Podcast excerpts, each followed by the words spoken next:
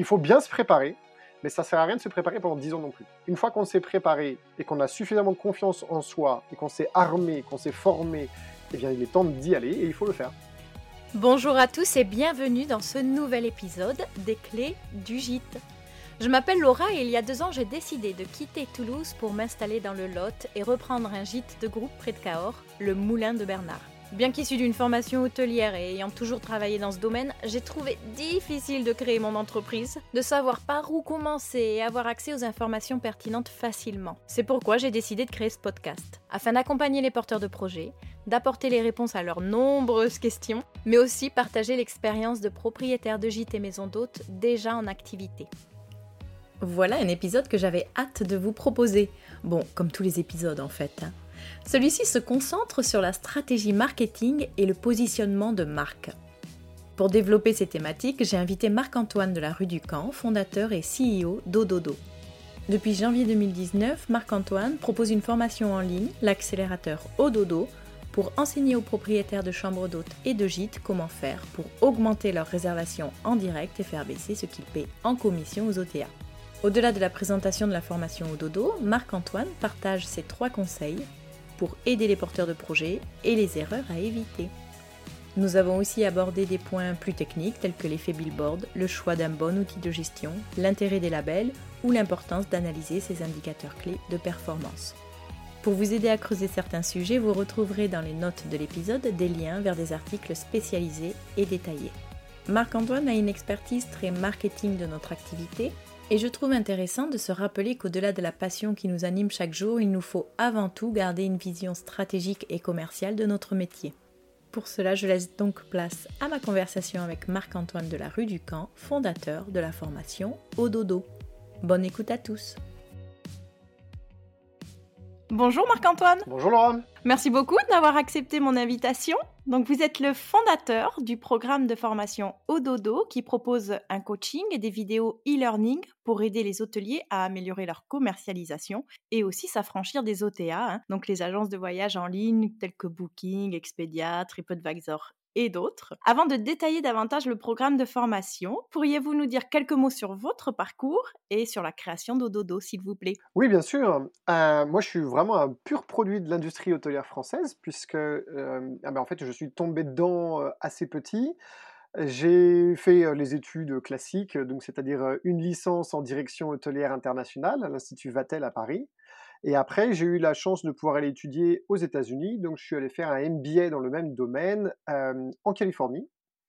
Et j'ai commencé ma carrière dans un palace à Paris, au Ritz. Ensuite, j'ai travaillé chez Ritz-Carlton, qui est une chaîne américaine d'hôtels de 5 étoiles. Et après, j'ai basculé un peu dans la restauration. J'ai travaillé pour le chef anglais Gordon Ramsay, qui est euh, relativement connu, je crois, je crois. Puisque c'est lui qui a lancé Hell's Kitchen. Voilà. Euh, j'ai dirigé un de ses restaurants à Los Angeles. Et puis après, je suis rentré en France et j'ai été euh, directeur d'hôtel très jeune, puisque à 22 ans, je dirigeais un 4 étoiles euh, en France, un 40 chambres, et c'est ça qui m'a vraiment lancé dans le bain euh, des problématiques liées à la commercialisation dans l'hébergement. c'est vraiment comme ça que ça a commencé. Wow, quel parcours bah, C'est-à-dire que quand on commence à bosser à, tôt en fait dans notre industrie, euh, on peut progresser vite et en particulier quand on voyage à l'étranger. Alors en France, l'âge peut être un facteur parfois bloquant. Aux États-Unis, pas du tout donc c'est vrai que ça m'a permis d'accélérer assez vite mon début de carrière. Et qu'est-ce qui vous plaisait le plus Qu'est-ce qui vous attirait le plus? C'était le service client C'était le prestige C'était les stratégies ah, tout ce qui brille, hein, comme les femmes qui aiment les diamants, bien sûr. enfin, comme ma femme, en tout cas. en fait, il y, a une époque, il y a une époque où on, se pose les questions de ce qu'on veut faire plus tard. il se trouve que je voulais un métier dans lequel on bouge beaucoup. je voulais un métier international.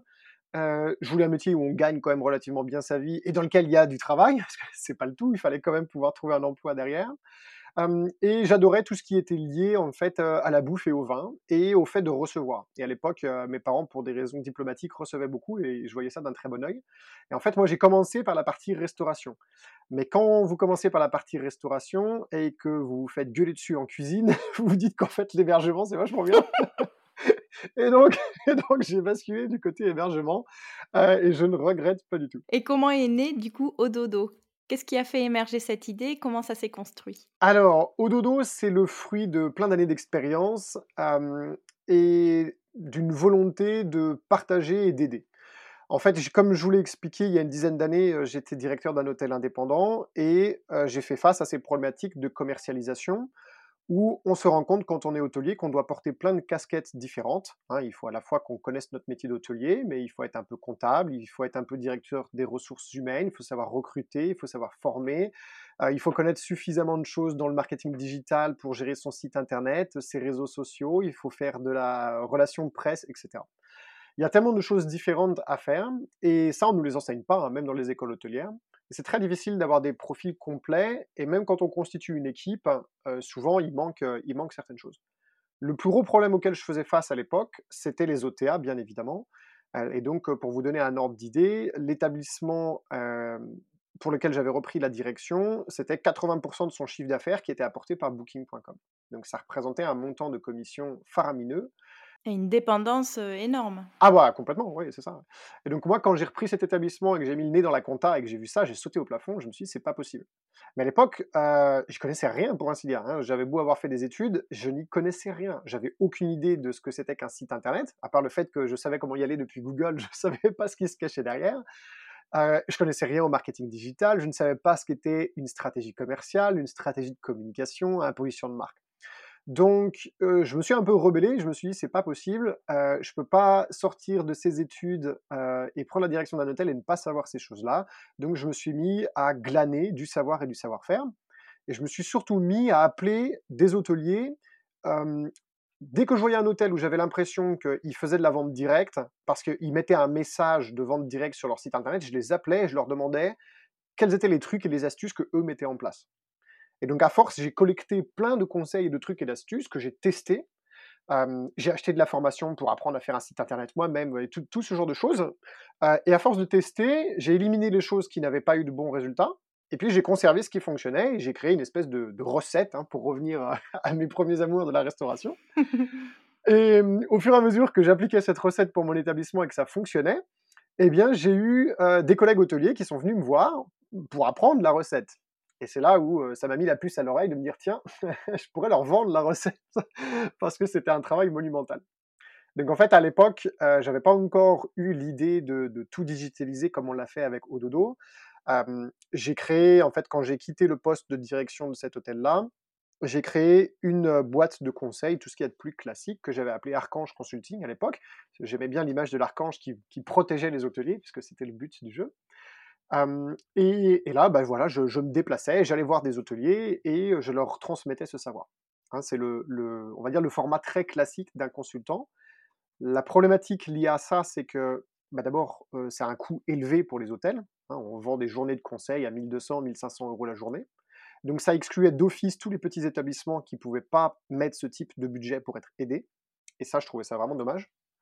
L'autre problématique, c'est que les hôteliers on a un emploi du temps très variable et on a souvent des urgences de dernière minute. Quand on est consultant et qu'on doit se déplacer, on ne peut pas anticiper ça. Donc parfois, vous faites 200 km pour aller voir un client, et puis malheureusement, euh, bah, le rendez-vous que vous aviez prévu pour bosser ensemble, il tombe à l'eau parce qu'il y a une catastrophe. Il y a par exemple un membre du staff qui n'est pas venu, et il faut que le directeur fasse le bouche-trou, et ainsi de suite. Et puis il y avait un autre problème, c'est que je me, suis rendu compte en fait en, étant dans cette position de consultant que ça déresponsabilisait complètement les hôteliers, ou en tout cas les gens que je formais, puisqu'ils attendaient non seulement de la part du consultant qu'on leur transmette un savoir, mais euh, c'était toujours de notre faute si quelque chose n'allait pas.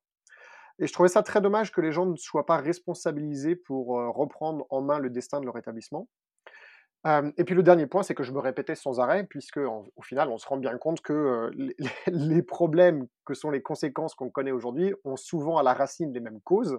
Et donc, bah, souvent, j'étais amené à répéter la même chose. et ça, c'est très, fatigant. J'ai beaucoup j'ai beaucoup d'admiration pour les professeurs, par exemple au lycée ou en université, qui répètent la même chose à longueur d'année. Et c'est là, en fait, où, j'ai décidé de tout digitaliser. Alors, c'était bien avant que le. Enfin, c'était bien avant. C'était six mois avant la crise sanitaire. Donc certains un jour m'ont flatté en me disant ah vous avez été un visionnaire mais, mais en fait non j'ai juste eu de la chance et c'est parti d'un c'est parti d'un constat qui n'avait rien à voir avec le Covid c'est juste que voilà les, points que je vous ai cités précédemment faisaient que j'avais envie de faire évoluer le business model et donc j'ai vendu Archange Consulting et j'ai créé Ododo avec en tête trois leviers pédagogiques. Donc l'accélérateur au dodo, hein, puisque c'est le nom de la formation. Au dodo, c'est le nom de l'entreprise, mais vraiment la formation, c'est l'accélérateur au dodo. C'est un package dans lequel il y a trois leviers pédagogiques.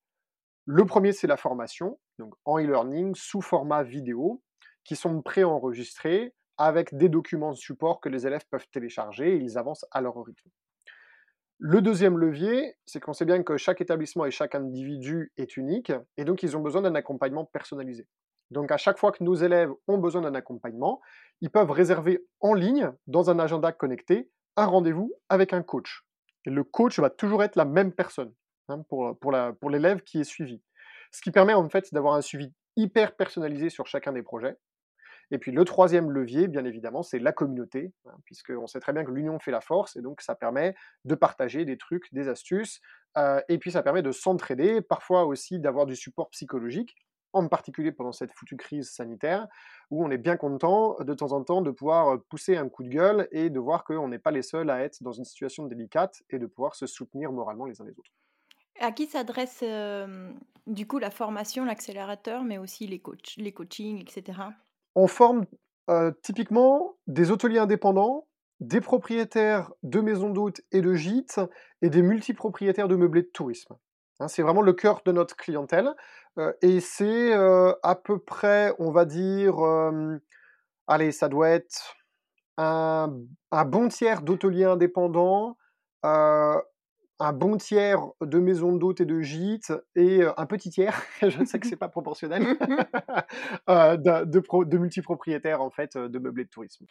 Et de qui se compose votre équipe aujourd'hui? Alors ça, c'est la grande chance, je pense, de Dodo, c'est qu'on a une équipe avec une expérience hallucinante. donc, nous sommes trois cofondateurs. Il y a quelqu'un qui est caché, que vous ne voyez pas, mais qui travaille pourtant très dur pour, pour nous, qui s'appelle Florent. c'est notre geek, hein, c'est lui qui fait, qui, qui, entretient la plateforme, qui la crée. Puis on on a pas mal de surprises d'ailleurs à vous apporter cette année avec ça. Euh, après, on a Yorick Mercier. Euh, donc, Yorick Mercier, il s'occupe du développement commercial. Euh, énorme expérience dans l'hôtellerie. pareil, a été directeur d'hôtel très jeune, plusieurs gros hôtels, et puis ensuite a travaillé dans le monde de la start-up des logiciels hôteliers. Euh, ce qui permet d'apporter dans l'équipe un savoir-faire assez unique. Euh, il a été, par exemple, directeur des ventes et puis VP des ventes, donc vice-président des ventes de, plusieurs très grosses sociétés dans le domaine, dont euh, une qu'on connaît au moins de nom pour les hôteliers qui s'appelle Fast Booking, qui a été rachetée par Accor et qui s'appelle maintenant The Edge. donc ça, c'est pareil, c'est un, super talent dans l'équipe. Et puis après, on a les coachs. donc on a Philippe, qui est un ancien hôtelier, alors pareil, hein, Philippe, c'est 25 ans d'expérience dans la direction hôtelière, d'unités allant de 20 chambres à 200, il me semble. Donc fantastique. On a Hervé, pareil. Donc Hervé, lui, c'est un hôtelier indépendant et lui, contrairement à Philippe qui était directeur et en poste en tant que directeur, Hervé, lui, il a été de l'autre côté de la barrière en tant que propriétaire de son propre hôtel indépendant. Donc ça, c'est pareil, quand ça discute avec les élèves, c'est génial parce que lui, il a une perspective de propriétaire, ce qui est rare.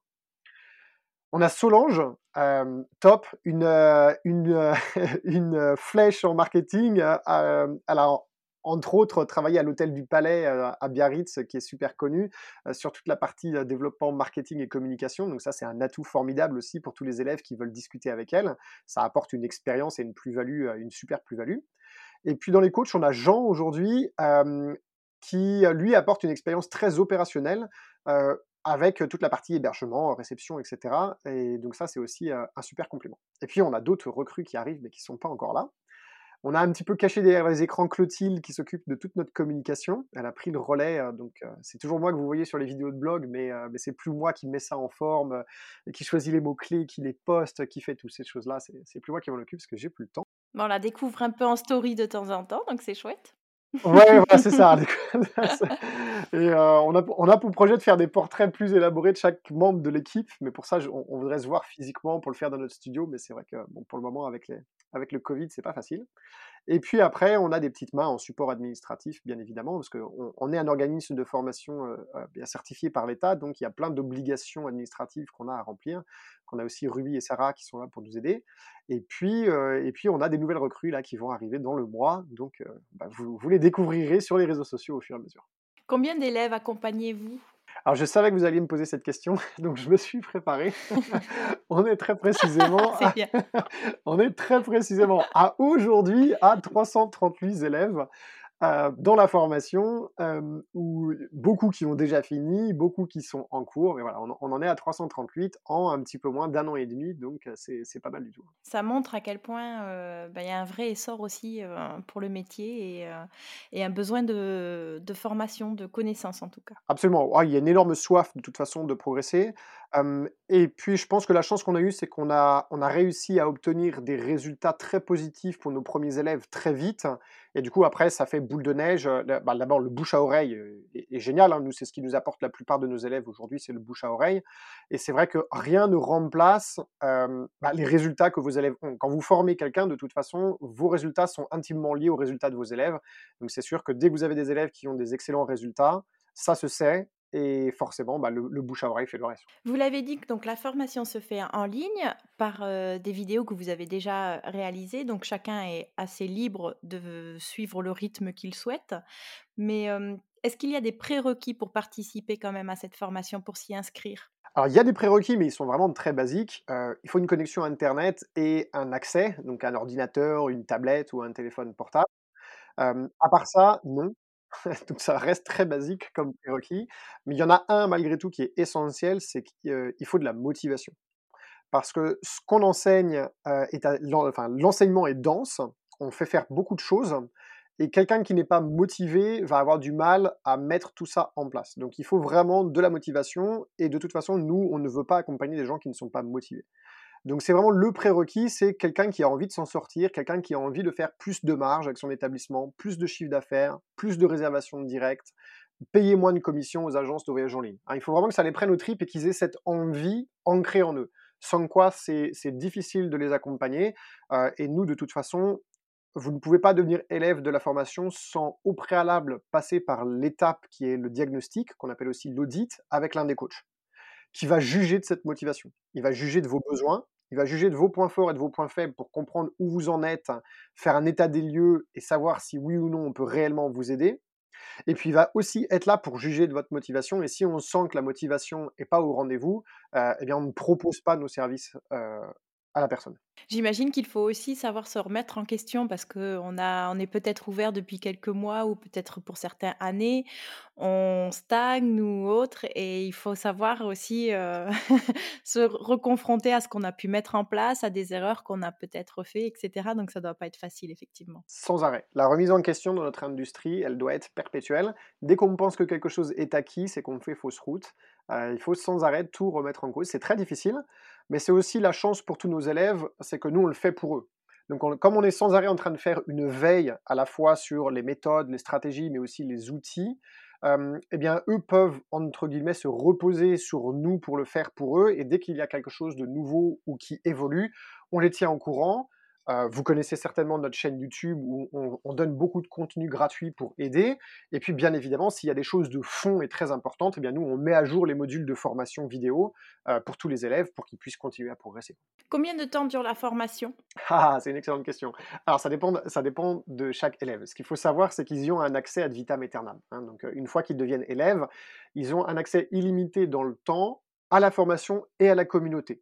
Le coaching, lui, est, limité euh, à la première année. hein. On ne peut pas le faire illimité ad vitam aeternam parce que ça demanderait trop de ressources humaines. Mais la première année, ils ont le, le coaching autant qu'ils le souhaitent. Il y a, v- il y a une trentaine d'heures de formation euh, enregistrées avec les documents support, mais bon, il, il faut compter au moins le double d'heures à cause du travail personnel qu'il y a à faire, parce que dans cette formation qui est très concrète, on n'est pas là juste pour vous raconter des choses et vous pour les écouter, on vous fait faire le travail. Donc forcément, euh, après chaque module, eh bien, il, faut, euh, il faut effectuer le travail. Donc il faut, il faut compter en moyenne 65 heures pour effectuer le travail. Il y en a qui vont avancer plus vite que d'autres, mais voilà, c'est à, peu près la moyenne qu'on a, euh, qu'on a mesurée avec les élèves, c'est 65 heures. Et quel budget faut-il prévoir pour bénéficier de cet accompagnement? Alors le- nous, c'est super transparent. hein. Le, le package entier est à 1500 euros. L'énorme avantage que les élèves ont, c'est que comme nous sommes un organisme de formation data-docké, hein, donc certifié par l'État, ils peuvent se faire financer notre formation, notre package, hein, donc la formation, l'accompagnement et la communauté, c'est un seul et même package, par les opérateurs de compétences dont ils dépendent et beaucoup dépendent d'opérateurs de compétences sans le savoir. Hein, vous savez, on paye des impôts, mais on ne sait jamais à quoi ils servent. Et ben voilà, ça sert à ça, entre autres. et donc, ils seront ravis de savoir que nous, en fait, on, leur fait les dossiers administratifs avec eux ou pour eux en fonction des cas, pour qu'ils puissent aller chercher les financements. Et aujourd'hui, c'est à peu près 98 à 99% des élèves au dodo qui sont financés, en fait, par les OPCO pour la formation. Donc ils achètent, mais ils se font rembourser l'intégralité de la formation. On ne peut pas choisir de ne faire qu'un module de la formation. C'est la formation, le package complet, mais on ne peut pas s'orienter sur une problématique en particulier. Alors, vous pouvez, mais ça n'a aucun intérêt. en fait, je prends toujours l'image du puzzle. Dans cette formation, on rassemble plein de pièces de puzzle différentes et l'objectif, c'est de, mettre justement toutes ces pièces ensemble pour qu'on ait un puzzle fini. Et le puzzle, qu'est-ce que c'est? C'est un maximum de chiffre d'affaires, un maximum de marge en passant par un maximum de réservations directes pour diminuer ce qu'on me paye aux commissions aux OTA. si vous mettez juste quelques-unes de ces pièces du puzzle que vous allez très bien faire, mais pas les autres, eh bien ça sert à rien. Un puzzle incomplet, ça reste un puzzle incomplet. Peut-on demander un suivi plus personnalisé ou peut-être même en présentiel ou ça ne fait pas partie de vos offres, euh, en tout cas actuellement ou, euh, même pas pour l'avenir? Alors, on on peut difficilement faire plus personnalisé que ce qu'on fait pour tout dire, parce que dès qu'un élève a besoin d'aide, euh, il peut réserver un rendez-vous en face à face avec un coach. Alors c'est du face à face avec les outils de communication qu'on a aujourd'hui. Hein, on est obligé lié à, lié à cette crise sanitaire. Mais bon, pour le moment, c'est très très efficace. on a le projet de faire ce qu'on appelle des masterclass physiques donc qui sont complémentaires de ce qu'on fait avec l'accélérateur au dodo. mais bon, le Covid nous a un peu foutu tous ces plans à l'eau. Ça fait plus d'un an qu'on voulait le faire. Donc on attend que le monde revienne à la normale, entre guillemets, pour pouvoir faire des masterclass sur des sujets particuliers qui nous sont demandés. mais oui, pour répondre au cœur de votre question, c'est vraiment ultra personnalisé et c'est aussi une des forces de ce modèle qui est d'allier le e-learning avec une ultra personnalisation, puisque aujourd'hui on a quasiment soit tout l'un, soit tout l'autre, et pas le bon équilibre. Et ce bon équilibre nous permet de proposer un package de formation hyper complet à un tarif hyper agressif. Est-ce qu'il y a un profil qui ressort? Est-ce que c'est plus une formation qui est engagée par des personnes qui sont encore en phase de lancement, qui, qui mettent en place avant l'ouverture, ou c'est des personnes qui sont, qui sont plutôt installées depuis longtemps et qui, comme je le disais un peu plus tôt, qui stagnent ou qui sentent que effectivement il y a peut-être un peu trop de budget pour les OTA et qui souhaiteraient réorienter leur commercialisation et qui remettent en question un petit peu toute leur, toute leur activité Ah, c'est une excellente question. Alors on a les deux. Euh, on a les deux et c'est très marrant parce que les, les gens qui nous découvrent en cours de route, entre guillemets, euh, regrettent de ne pas nous avoir connus à leur lancement, avant leur lancement, ils nous le disent systématiquement. Et à l'inverse, ceux qui nous ont connus là dans leur phase de préparation et de lancement euh, bénissent le ciel tous les jours de nous avoir connus parce que ça leur a évité de tomber dans plein de pièges. Donc on a les deux et on a de plus en plus de porteurs de projets. Encore une fois, c'est le bouche à oreille qui fait son, bout de chemin. Et c'est vrai que ça va faire gagner énormément de temps et d'argent aux porteurs de projets, puisque ça va leur éviter de tomber dans des écueils euh, que, bah, que quasiment tout le monde va faire face à ces écueils. C'est impossible de maîtriser tous ces savoirs sans être formé. Donc quand on vient d'un autre monde, puisque c'est souvent le cas, hein, les gens qui se lancent dans l'hôtellerie indépendante ou dans les maisons d'hôtes et gîtes, euh, sont souvent des gens qui sont issus d'une première carrière. Ils ont eu un commerce, euh, ils ont eu une carrière, que ce soit dans l'administration, que ce soit dans le commerce, que ce soit dans quelque chose d'autre, et euh, ils tombent amoureux d'une région ou parfois même d'une bâtisse et ils se disent ok, on a ras-le-bol de la ville, métro, boulot, dodo, c'est fini, allez, on se lance dans ce projet. Et, et, très souvent, ce qui se passe, c'est qu'ils sont à fond dans le projet immobilier, déco et confort et accueil de la clientèle. Euh, et puis un jour, tout est prêt et il faut accueillir la clientèle, il faut la faire venir. Et là, en fait, ils se sont jamais posé la question de tout ce qu'il fallait mettre en place euh, pour essentiellement vendre. Se Parce qu'on oublie mmh. toujours sur. Mais ouais, en fait, ce sont des projets de cœur. Hein. ce sont toujours des projets de cœur. Et donc, quand on a un projet de cœur de ce type-là, on, on ne pense pas que vendre c'est important. On se dit ça va être tellement bien que de toute façon ça va se vendre tout seul. Sauf qu'il y a une réalité économique, c'est que quand on se lance dans ce type de projet, on est chef d'entreprise.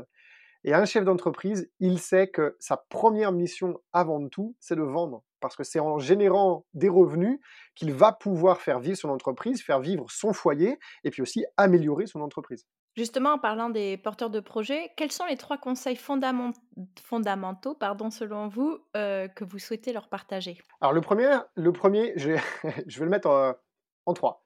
Préparez-vous, croyez en vous, lancez-vous. Et je vais développer. Préparez-vous. Pourquoi? Parce qu'il y a plein de gens qui ne se préparent pas ou qui préparent seulement un aspect de leur projet. Typiquement, l'aspect immobilier, travaux, rénovation, literie, petit déjeuner. Alors ça, c'est top niveau. Hein. Et par contre, après, tout l'aspect commercialisation, par exemple, euh, ils ont complètement omis ça. Donc, préparez-vous. Le deuxième, croyez en vous la plupart des gens qui ont un projet de ce type-là vont avoir des amis ou de la famille qui vont leur dire Mais t'es dingue, euh, fais pas ça, euh, t'as une carrière, t'as un salaire. Mais tu vas pas quitter un CDI. Voilà, exactement, tu vas pas quitter un CDI, etc. Alors, ça, c'est les, les Cassandres. Ils sont jaloux de votre culot, ils sont jaloux de votre courage. Ils, ils aimeraient, eux, avoir ce courage-là, mais ils ne l'ont pas. Et donc, du coup, euh, ils essaient de vous mettre des bâtons dans les roues pour se rassurer eux-mêmes. Oui, c'est ça, ils reportent leur propre peur sur nous-mêmes. Exactement. Et donc ces gens-là, eh bien, il faut gentiment leur dire, pas d'aller se faire foutre, parce que ça, serait trop, mais, mais presque. non, il faut, il faut simplement, il faut savoir fermer les écoutilles à ce genre de choses, ouvrir pour les gens qui sont au contraire à votre écoute et là pour vous donner euh, de, de, de, de l'espoir et des conseils. Et il faut croire en vous, parce que n'importe qui peut y arriver à partir du moment où vous vous préparez bien. Et puis après, il y a un truc qui est essentiel, c'est qu'il faut se lancer ça ne sera jamais parfait. Jamais. Vous n'aurez jamais le site internet parfait, les chambres parfaites, etc. Et ceux qui cherchent à avoir tout parfait, ils vont mettre 10 ans à construire euh, la maison d'hôte de rêve ou l'hôtel de rêve, et il y aura toujours un truc à redire et ils se lanceront jamais. Le meilleur moyen de s'améliorer, c'est de se lancer. Si vous voulez apprendre à nager, jetez-vous dans un lac, vous allez voir, vous n'aurez plus le choix, il faudra apprendre à nager. Donc c'est exactement la même chose. Il faut bien se préparer, mais ça sert à rien de se préparer pendant 10 ans non plus. Une fois qu'on s'est préparé et qu'on a suffisamment de confiance en soi et qu'on s'est armé, qu'on s'est formé, eh bien, il est temps d'y aller et il faut le faire. Et au contraire aussi, quelles sont les erreurs à éviter quand on souhaite construire son projet? Alors, ben ça, ça revient à ce que j'ai dit tout à l'heure, c'est que euh, une énorme erreur, et celle qu'on voit le plus souvent, nous, avec les élèves de l'accélérateur au dodo, c'est qu'ils ont tous oublié que dans ce métier-là, le nerf de la guerre, c'était de vendre. Donc, s'il y a une grosse erreur que je vois systématiquement et que je vous conseille de ne pas faire, c'est de bien prendre en considération que vous pouvez faire le meilleur produit du monde, à un moment donné, il va falloir le vendre. Et ça, c'est central dans une entreprise, hein, parce que euh, l'argent, je sais bien, je sais qu'un jour, un grand philosophe a dit que l'argent ne faisait pas le bonheur, moi, je pense que le gars qui nous a sorti ça devait pas être pauvre hein, pour nous sortir un truc comme ça. Il devait, être bien confortablement assis dans un canapé. Ouais, l'argent, ça fait pas le bonheur. le mec qui dit ça, il a les poches pleines. Bon, bah oui, c'est facile. La réalité, c'est que, en particulier pour ceux qui font des emprunts pour créer un établissement, et c'est très souvent le cas, le nerf de la guerre, c'est la vente. Si vous n'avez pas de revenus qui rentrent, vous n'allez pas pouvoir rembourser les traites de votre emprunt, du coup vous ne pourrez pas faire de marge, vous ne pourrez pas vous payer. Et là, ça devient un métier qui vous étrangle et qui peut être super compliqué si vous êtes pris au coup financièrement. Donc le nerf de la guerre, c'est toujours et avant tout la vente. Je sais que quand je dis ça aux élèves, ils me disent mais non, il y a quand même plein d'autres choses. Oui, il y a plein d'autres choses. Mais c'est avant toute chose la vente. Et la vente va vous permettre de résoudre tous les autres problèmes. Vous avez des commentaires négatifs sur votre petit déjeuner, vous inquiétez pas. Si vous faites des ventes, vous allez pouvoir investir pour avoir une meilleure machine à café, etc., etc., etc. Alors, étant donné que vous êtes un pro de la veille, combien d'établissements hôteliers se, créent chaque année en France? Alors, je n'ai pas les chiffres sur les créations. Par contre, ce que je peux vous dire, c'est que c'est assez stable depuis une dizaine d'années. On, oscille entre 17 à 18 000 hôtels en France. Alors ça, ça comprend tout type d'hôtels, les indépendants comme les chaînes. Euh, en 2020, j'ai pas les chiffres de 2021, mais en 2020, il y avait 23 000 maisons d'hôtes euh, en France, hein, ce qui est énorme. Donc il y avait plus de maisons d'hôtes que d'hôtels. Il y avait à peu près 8 000 campings. Et puis, et là c'est le gros, 90 000 meublés de tourisme. Et dans les meublés de tourisme, eh bien, vous allez avoir euh, des gens qui font que du Airbnb, mais vous allez avoir aussi des gîtes. Hein, il y en a beaucoup. Donc les chambres d'hôtes, euh, sur, l'ensemble du parc, hein, en comprenant tout ce que je viens de vous donner, les chambres d'hôtes, ça représente à peu près 17% du parc. Ce qui est énorme, et c'est en forte croissance. Oui, il y a justement dans le journal télévisé du soir de France 2, il y a quelques jours, il y avait un mini reportage sur des chambres d'hôtes et il disait qu'il y en avait, il y, eu, avait eu la création de 2000 chambres d'hôtes en 2020. Ce que, ce que, je trouve assez énorme, en plus en connaissant du coup le contexte que nous vivons. Oui, alors en soi, c'est le, en soi, c'est le meilleur moment pour créer, du coup. non, mais j'en suis persuadée aussi. S'il y a un moment pour le faire, faire des travaux, etc., c'est maintenant, quoi, parce que quand ça va repartir, c'est sûr que ça va repartir. Est-ce que vous pensez que l'offre peut être saturée? Alors, en France, on en est loin. Hein, peut-être que vous le savez, mais il y a un déficit de nombre, du nombre d'hébergements en France pour accueillir le flux touristique qui vient en France d'habitude. Alors, je dis bien d'habitude, hein, parce que là, ça s'est raréfié. Mais de manière générale, en France, ça sera, ça, ça, structurellement, on n'a pas suffisamment d'hébergement. Il faut comprendre aussi qu'il euh, y a un déséquilibre entre le milieu urbain et le milieu euh, périurbain, voire carrément la campagne. Les fermetures d'hôtels qu'il y a eu ces dix dernières années, elles se sont faites dans les provinces et euh, dans les, vraiment en milieu rural pour une raison simple, c'est qu'il y a beaucoup de gens qui euh, partaient à la retraite et les établissements étaient dans des états qui nécessitaient de telle rénovation que personne n'a pris la main pour des choses qui essentiellement ne seraient pas forcément rentables ou aussi rentables que ça pourrait l'être en ville. Et donc ce déséquilibre euh, maintenant se fait sentir euh, et on voit bien que dans le monde rural, il y a des endroits où on manque d'hébergement et c'est ce qui permet d'ailleurs à certains de pratiquer des prix assez forts. Moi je trouve que c'est plutôt une bonne nouvelle pour eux. Euh, pour satisfaire une demande qui est croissante. Et je pense en plus, et alors là ça n'engage que moi, que cette situation sanitaire va engendrer une demande accrue de euh, décentralisation de la part des touristes. Ils vont vouloir aller à la campagne. Euh, et c'est évident que le monde rural va tirer son épingle du jeu de, de, qui va être le post-crise sanitaire, puisque bah, les gens se rendent bien compte que, bah, eh oui, à la campagne, on respire bien, il y a de l'air, il y, a des grands espaces, euh, il y a des choses qu'on ne retrouve pas en ville, et, ça, ça, va jouer, à mon avis, ça va avoir une influence durable sur la distribution de la demande entre monde urbain et monde rural. Et puis, et puis il y a un autre facteur aussi, c'est que le tourisme d'affaires euh, bah, s'est écroulé. On ne sait pas combien de temps il va mettre à reprendre, et on sait bien que le tourisme urbain dépend beaucoup de cette clientèle affaires.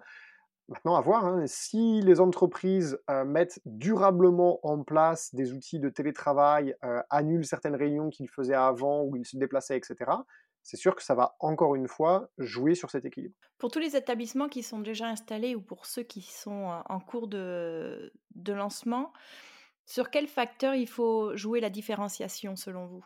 Alors, bah, ça, c'est un truc sur lequel on forme dans l'accélérateur au dodo. C'est pas quelque chose auquel on peut répondre simplement, malheureusement. J'aimerais bien avoir une réponse toute faite, mais c'est pas simple. Il faut d'abord commencer par faire un audit complet de ses forces et de ses faiblesses. et une petite étude de marché de ce qui se passe autour de soi. Sans ça, c'est impossible de répondre à cette question et c'est une des choses sur lesquelles on accompagne les élèves.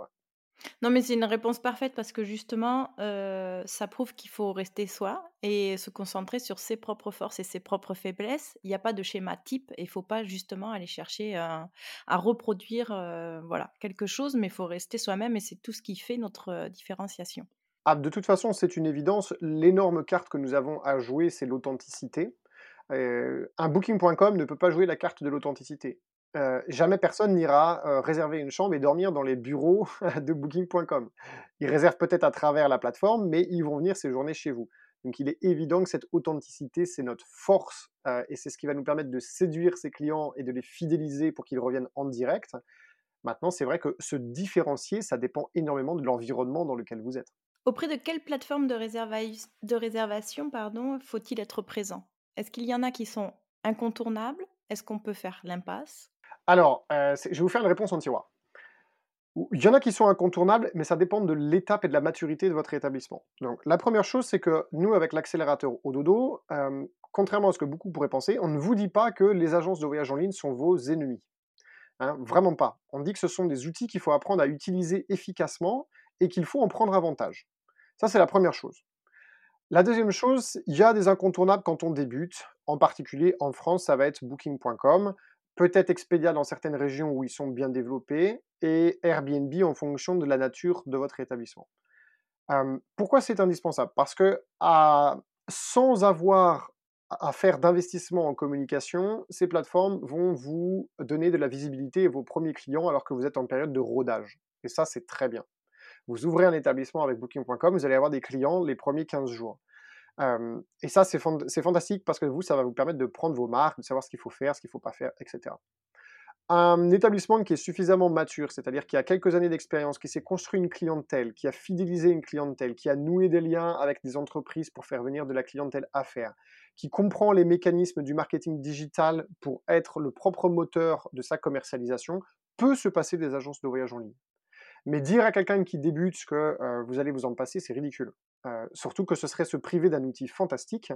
Je tiens quand même à préciser qu'on ne paye les agences de voyage en ligne que et uniquement que s'il nous apporte un client. Moi, je dis souvent aux élèves, vous vous rendez compte de la chance qu'on a, le nombre d'entreprises dans d'autres secteurs qui seraient mais tellement contents d'avoir quelqu'un qui leur apporte des clients sans avoir à faire d'investissement préalable? C'est génial. On pourrait prendre un exemple tout bête, mais imaginez que vous êtes un garagiste et que demain vous n'avez plus besoin de communiquer, ou que vous soyez n'importe quel autre commerce, hein, ça pourrait être une boutique d'habillement par exemple, vous n'avez plus besoin de communiquer parce que de toute façon, il y a une plateforme qui va vous apporter des clients et vous ne payerez cette plateforme que si quelqu'un achète dans votre boutique. C'est génial. Après, à vous de comprendre comment fonctionnent ces plateformes et tous les mécanismes qui vont derrière pour profiter de ces plateformes. Il y a quelque chose qui s'appelle l'effet billboard et, ça, s'apprend, ça se, ça se dompte, c'est des outils, encore une fois. Et comme ce sont des géants, on sait bien que ces géants ont des talons d'Achille. Et bien nous, qu'est-ce qu'on fait? C'est que dans l'accélérateur dodo, on vous enseigne à tirer sur ces talons d'Achille autant que possible pour pouvoir en profiter, bien évidemment. Est-ce qu'il est plus facile de gérer son établissement avec un PMS, un CM ou euh, donc c'est un channel manager ou un logiciel dédié à la gestion hôtelière?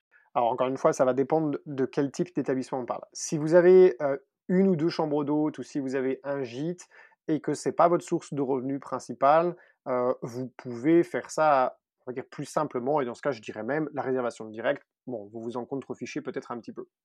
Dès que ça devient votre métier, c'est-à-dire dès que la source de revenus principale de votre foyer, c'est vos hébergements, oui. Pour plusieurs raisons. D'abord parce que ça va vous permettre de mieux dormir la nuit, ça va énormément vous faciliter tout un travail administratif et de saisie qui autrement pourrait être hyper chronophage et en plus vraiment casse-pied à faire. Ça va vous permettre d'automatiser énormément de tâches et ça va vous donner des outils qui vont vous permettre d'être compétitif. Et c'est un mot important puisque malgré le fait que beaucoup de propriétaires sont fâchés contre les OTA, ils oublient une chose, c'est que leur concurrent, ce n'est pas les OTA, c'est les autres établissements dans lesquels les gens peuvent aller séjourner. Donc il faut être compétitif, et c'est vrai que si vous êtes accaparé par la gestion administrative de votre établissement, si on compare deux établissements qui sont en concurrence, il y a un chef d'entreprise qui passe la moitié de son temps dans l'administratif parce qu'il n'a pas les bons outils alors que l'autre, il se libère énormément de temps pour faire du développement commercial, on sait tout de suite quel est l'établissement qui va le mieux fonctionner. Est-ce qu'il y a un outil en particulier que vous conseillez? Alors, ça va dépendre de la taille de l'établissement. Encore une fois, il y, y, en a plein des outils. Donc, ce qu'il faut, c'est faire, faire, un diagnostic de vos besoins, de votre situation, de votre budget, bien évidemment. et puis après, euh, aller à la pêche à l'information. Alors, nous, on aide, on accompagne énormément à ce niveau-là. Il n'y a pas d'autres moyens de toute façon. Et il y a il y a des outils généralistes qui vont servir à tout le monde, et puis après, il y a des cas particuliers où il va falloir des outils un petit peu plus spécialisés, ou un petit peu plus gros, ou un petit peu plus petits, etc. Ce que je conseille pour les petits établissements, c'est d'essayer de chercher des outils qui sont tout en un, qui vont permettre de faire des économies en termes de budget, et qui vont aussi énormément vous simplifier la vie. Il y en a un auquel je pense, par exemple, c'est Amenities, hein, qui va faire à la fois PMS, Channel Manager, Booking Engine et créateur de sites Internet. Vous avez aussi Eloa, euh, qui fait à peu près la même chose. Ils sont, ils, sont positionnés sur la même chose. Euh, vous avez Guest-Centric qui va faire ça. Et puis après, dans les PMS euh, ou dans les Channel Managers ou les Booking Engine, vous en avez plein. Quoi. petit hôtelier, enfin little hôtelier, enfin, il y en a plein. Donc ce qu'il faut, c'est d'abord faire un état des lieux de ses besoins. Et on part toujours de ses besoins, pas de l'outil. Hein, c'est une erreur que font beaucoup de gens, c'est qu'ils se font prospecter par des vendeurs de logiciels et ils essayent de voir comment eux, ils peuvent adapter leur activité à ce logiciel. Non, c'est l'inverse. Il faut partir de vos besoins. Et puis une fois que ça c'est bien clair, eh bien, on va regarder ce qui se fait sur le marché pour répondre au plus près possible de ces besoins. Oui, c'est, je trouve ça super comme conseil. Effectivement, on a vraiment l'habitude de prendre le problème à l'envers et, et c'est, bête parce qu'en fait, on est en position d'être client et finalement, c'est à nous de nous adapter au logiciel au lieu de, de considérer que c'est au logiciel de répondre à toutes nos attentes. Donc, C'est important de le dire. Surtout qu'aujourd'hui, c'est possible. Il y a suffisamment d'offres sur le marché pour qu'on trouve vraiment chaussure à son pied. Donc Cendrillon n'est pas obligée d'aller pieds nus au bal, elle peut vraiment trouver l'escarpin qui lui ira bien, qui lui permettra d'avoir le bon outil adapté. Quel est votre point de vue par rapport au label? Est-ce que c'est, c'est un moyen d'avoir une meilleure visibilité, peut-être une meilleure rentabilité? Est-ce que c'est juste, voilà, être en accord avec certaines valeurs? Alors il, y a, plusieurs labels différents. Il y en a qui sont très généralistes et il y en a qui sont sur des niches. Euh, je pense par exemple à l'écotourisme ou à tous les efforts qui sont faits sur l'environnement. Donc, le nerf de la guerre en tant que chef d'entreprise, c'est ce qu'on appelle le retour sur investissement. Si je choisis d'adhérer à un label, quel est le coût de cet investissement annuel et combien de réservations ça peut potentiellement me générer? Et ça va me permettre d'avoir mon retour sur investissement. Si le retour sur investissement projeté et positif, j'essaye. Et ce que je fais toujours, c'est que je teste pendant une année et je fais le bilan avant de reconduire l'année prochaine. Est-ce que ça a été positif ou est-ce que ça a été négatif? Si c'est positif, je continue. Si c'est négatif, j'enlève. Ce qu'il faut savoir, c'est que ça n'est pas homogène sur le territoire. Il y a des labels qui vont très bien fonctionner dans certaines régions. Je vais parler, on va parler de Gîte de France, par exemple, puisque c'est certainement un des plus connus. Gîte de France, ça va très bien fonctionner dans certaines régions où l'antenne locale est hyper dynamique et fonctionne super bien. Et puis il y en a d'autres pour lesquelles ça va pas bien fonctionner. Et à l'inverse, euh, ça peut aussi dépendre de la nature de l'établissement. Donc il n'y a pas de règle. Et c'est pas parce que vous allez demander à quelqu'un son expérience avec un label que son expérience va pouvoir dicter la vôtre. Moi, ce que je conseille, la première chose que je conseille de faire, c'est de comparer ce qui est comparable. Donc, si vous êtes intéressé par un label, le label, il est là pour vous vendre quelque chose. Demandez-lui des références d'établissements similaires aux vôtres dans un rayon de 50 km de chez vous. S'ils n'en ont pas, déjà, c'est une alerte. Parce qu'un rayon de 50 km, ça fait quand même une grande superficie en France. Donc si un label vous dit que des établissements similaires aux vôtres dans un rayon de 50 km, ils n'en ont pas pour que vous puissiez parler avec ces établissements-là, bon, déjà, je me méfierais pas mal.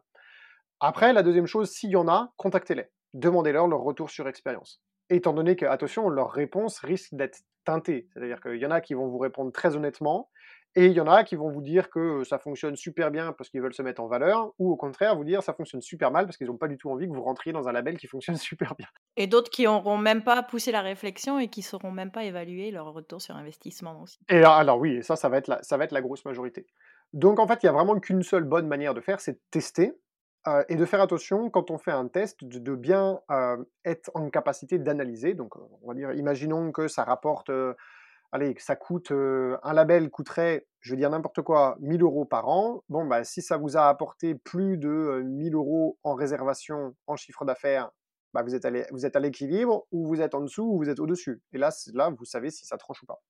Maintenant, il y a quelque chose d'immatériel qui se mesure pas, qui se mesure moins, c'est la réputation, l'image dans une stratégie de marque, par exemple, on peut très bien décider qu'un label ne va pas forcément être rentable tout de suite par le nombre de réservations, mais par contre, à long terme, l'image que ça nous apporte pourrait être rentable. C'est très difficile à mesurer, et c'est particulièrement vrai pour les labels qui sont naissants, par exemple, dans l'écotourisme ou dans l'environnement.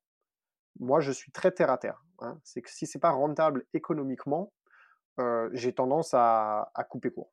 Je vois ça. justement, on l'a dit, on a dit plus haut, souvent les, nouveaux hôteliers sont pas forcément issus d'une formation hôtelière, c'est une reconversion, une nouvelle vocation révélée, et il est toujours un peu difficile de savoir évaluer la santé de la santé financière de son activité, de savoir quoi regarder. Et on vient de le dire, d'être sûr qu'il y a un retour sur investissement. Est-ce que vous avez des petits tips à nous donner sur les chiffres clés à connaître? Alors, si, on parle dans le cadre d'un achat d'une affaire, hein, je, crois que c'est votre question. Dans le cadre de l'achat d'une affaire, l'idéal, de toute façon, c'est d'avoir les trois derniers bilans et comptes de résultats et de les éplucher. Et donc là, c'est vraiment la performance financière en termes de marge et de résultats qui va vous dire si l'établissement a un potentiel ou pas. Si c'est positif, regardez l'établissement, sa communication, Imaginez que vous voulez acheter un hôtel indépendant, vous regardez les chiffres, c'est bon sans plus. Mais le site internet est pourri, l'hôtel a besoin d'un rafraîchissement et vous sentez que les hôteliers qui le gèrent, ils sont épuisés, ils ont envie de passer à autre chose. Bon bah là vous savez que vous avez potentiellement une pépite parce qu'il est déjà rentable tel quel. Et une fois que vous allez avoir fait les rénovations à la fois euh, physiques de l'établissement, mais aussi de la, commercialisation, de la communication, etc., ça ne peut être que encore plus rentable. Donc on commence toujours et systématiquement par les indicateurs financiers. Euh, après, quand vous êtes en euh, opération, hein, que vous êtes dans un établissement qui tourne déjà, alors là c'est ce qu'on appelle les KPIs, hein, les Key Performance Indicators, il y en a plein. Le plus important, c'est la marge, puisque de toute façon, c'est ça qui va dicter si oui ou non vous êtes rentable. Il faut se souvenir que ce qu'on gagne n'est pas important, c'est ce qu'on garde qui est important. Si vous générez, je ne sais pas moi, 1 million d'euros de chiffre d'affaires mais que vous avez 1 200 000 euros de charges, vous avez beau avoir un super chiffre d'affaires, en fait, vous n'avez pas de marge. Même vous êtes dans le déficit. Donc ça ne m'intéresse pas. Donc moi, le premier truc que je regarde, c'est la marge. Après, quand on est en opération, il y a plein d'autres choses qu'on peut regarder. Alors, il y a les très très basiques comme le taux d'occupation, comme euh, le revenu par chambre ou le revenu par client, le taux de réservation directe, le taux de transformation de son site internet. Mais ça, c'est des choses qui sont secondaires ça va énormément aider, mais la première chose qu'il faut regarder, c'est la marge. On l'a évoqué très rapidement tout un peu plus tôt. On parlait justement des avis clients et je pense que c'est essentiel pour un hôtelier d'avoir une très bonne réputation et notamment une e-réputation, donc grâce aux expériences clients et au partage. Comment ça se construit? Doucement. c'est vrai, c'est vrai. Alors, d'abord, ce qu'il faut comprendre dans notre métier, la réputation est au centre de la commercialisation. Vous imaginez bien qu'une entreprise comme TripAdvisor, qui fait des milliards de dollars de chiffre d'affaires et de bénéfices chaque année, tout son business model dépend des avis clients. Donc, on imagine bien que si une entreprise peut générer des milliards de dollars de bénéfices sur les avis clients, c'est bien que les avis clients sont très importants. Déterminant pour une vente. Absolument. En moyenne, un client, avant de faire une réservation, il va en visionner ou en lire neuf. C'est beaucoup, neuf. Après, il y, a des, petites choses qu'il faut savoir. L'avis client, c'est une histoire, en fait. Hein, c'est toujours ce que je dis. Dans notre industrie, il y a beaucoup de gens qui vous disent que vous vendez de l'hébergement ou vous vendez des expériences. moi, j'ai une approche un petit peu différente. Je dis qu'on ne vend rien de tout ça.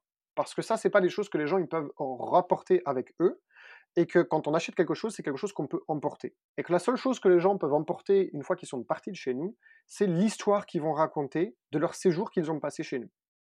Donc moi je dis, ce que vous vendez, c'est l'histoire que les gens vont raconter une fois qu'ils seront partis. Si elle est positive, cette histoire, si ils ont vraiment un truc génial à dire, c'est que vous avez cartonné, vous avez réussi à faire votre métier avec l'effet waouh. Et ça, c'est top. Et là, vous pouvez être sûr qu'il y aura une e-réputation fantastique au rendez-vous. Si vous avez fait votre métier sans plus, c'est-à-dire tout est bien, mais rien n'est wow, vous n'aurez pas d'avis client. Ils diront c'est bien, éventuellement, mais c'est tout.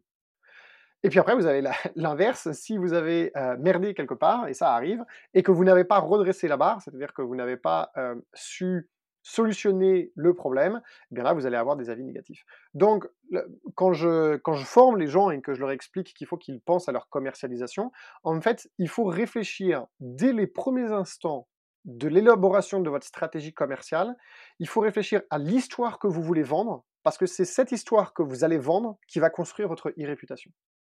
Et ça, ça se planifie. Contrairement à ce que les gens euh, pensent, ça se planifie. On peut, d'ores et déjà, bien avant d'avoir construit un hôtel, réfléchir à l'histoire qu'on veut que les gens racontent une fois qu'ils auront séjourné chez nous. C'est fondamental. Ce que vous vendez, c'est ça. Quelle est l'histoire que vous aimeriez raconter? Imaginez, euh, je vais vous donner un, exemple concret puisque c'est du vécu avec, euh, avec un de, mes élèves.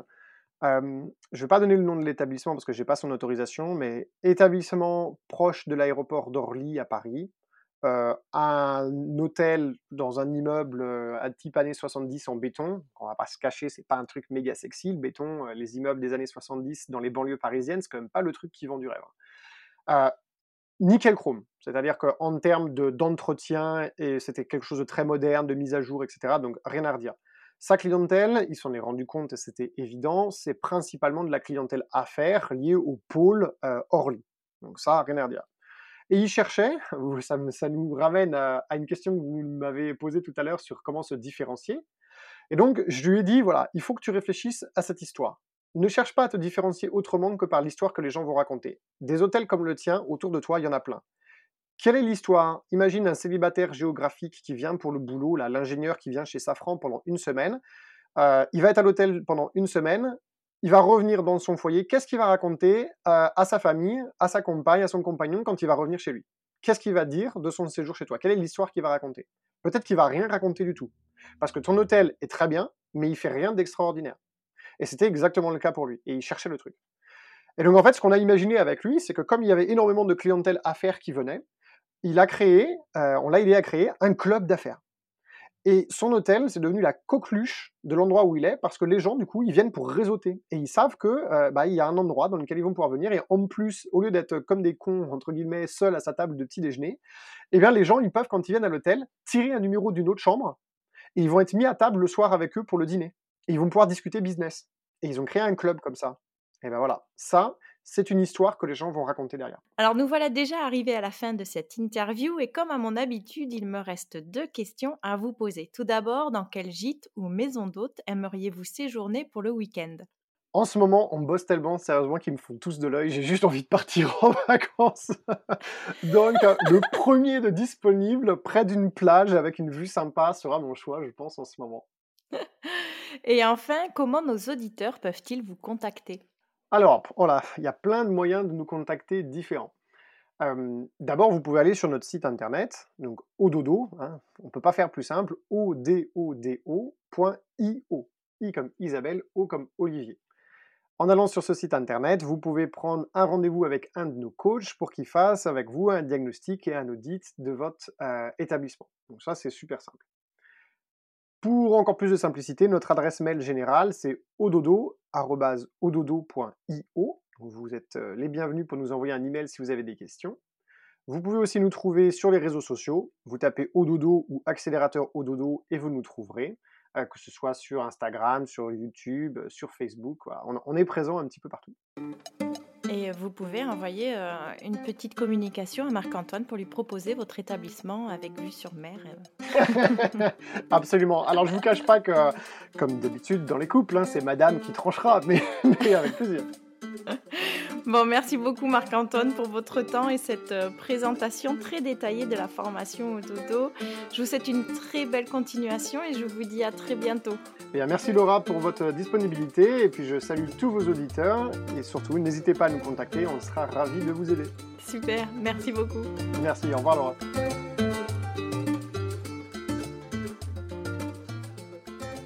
Les clés du gîte, c'est terminé pour aujourd'hui, mais je vous donne rendez-vous sur Instagram pour retrouver les coulisses du podcast. Si l'épisode vous a plu, je serai très heureuse de vous voir en story en train de l'écouter ou de le conseiller autour de vous. On a tous un ami, une collègue ou un cousin qui s'interroge sur l'univers merveilleux des gîtes et chambres d'hôtes, non? Dans notre métier, les avis clients sont essentiels à notre développement et pour le podcast, c'est pareil. Aussi, je vous serai très reconnaissante de me laisser 5 étoiles et un avis sur Apple Podcast pour faire connaître l'initiative au plus grand nombre. A très vite pour un nouvel épisode des Clés du Gîte.